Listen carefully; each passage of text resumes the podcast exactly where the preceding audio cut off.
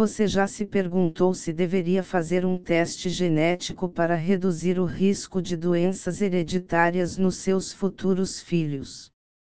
No Brasil isso ainda não é comum, mas em alguns países como Estados Unidos existe essa prática para rastrear risco para doenças onde a frequência é mais prevalente na população. Um bom exemplo é a fibrose cística, onde um de cada 25 pessoas são portadoras, ou seja, assintomáticas mas com uma cópia do gene mutado, e que pode se manifestar nos filhos se herdarem dos dois progenitores um mesmo gene mutado. 5 de cada 100 casais está em risco de ter filhos com doenças hereditárias que podem nunca terem se manifestado na família. Com o avanço da genômica, os testes genéticos vêm aportando mais precisão à medicina e os casais, especialmente os que procuram um especialista em reprodução assistida, têm a oportunidade de contar com o apoio médico para o planejamento da gravidez, reduzindo riscos que talvez não teriam sido levantados em uma situação de gestação espontânea. No entanto, antes de realizar qualquer teste genético é preciso ter um bom entendimento de suas implicações. Este entendimento deve ser proporcionado pelo médico, que tem o apoio de geneticistas ou médicos geneticistas, que por sua vez possuem conhecimento específico e atualizado sobre uma área que dia a dia apresenta novidades. Porém, os testes genéticos não existem apenas para detectar riscos às doenças hereditárias.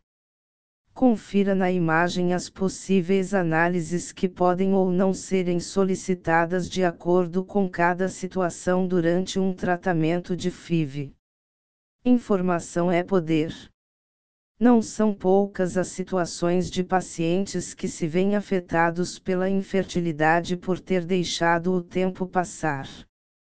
A partir dos 35 anos, as mulheres começam a reduzir rapidamente a qualidade e quantidade de óvulos, enquanto o estilo de vida pode ser um grande vilão para a fertilidade masculina e feminina. A literatura já demonstrou a correlação entre idade materna avançada e risco de aborto e síndromes cromossômicas como a trissomia 21, síndrome de Down.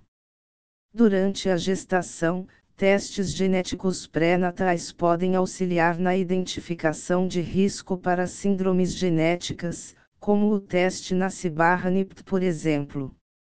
Em caso de necessidade de confirmação de achados no ultrassom ou na CIBARRA-NIPT, podem ser feitos outros exames genéticos a partir de uma amostra de líquido amniótico, por exemplo.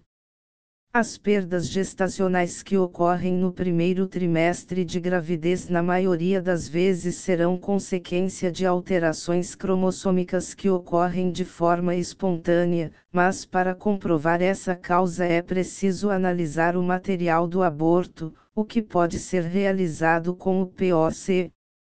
De forma complementar, Análises genéticas de espermatozoides como SAT e FRAG podem aportar informação que orientam o médico na estratégia para tratamento do casal. Quando estamos diante de casos de abortos de repetição, do ponto de vista genético, o cariótipo também bandas G pode dar respostas.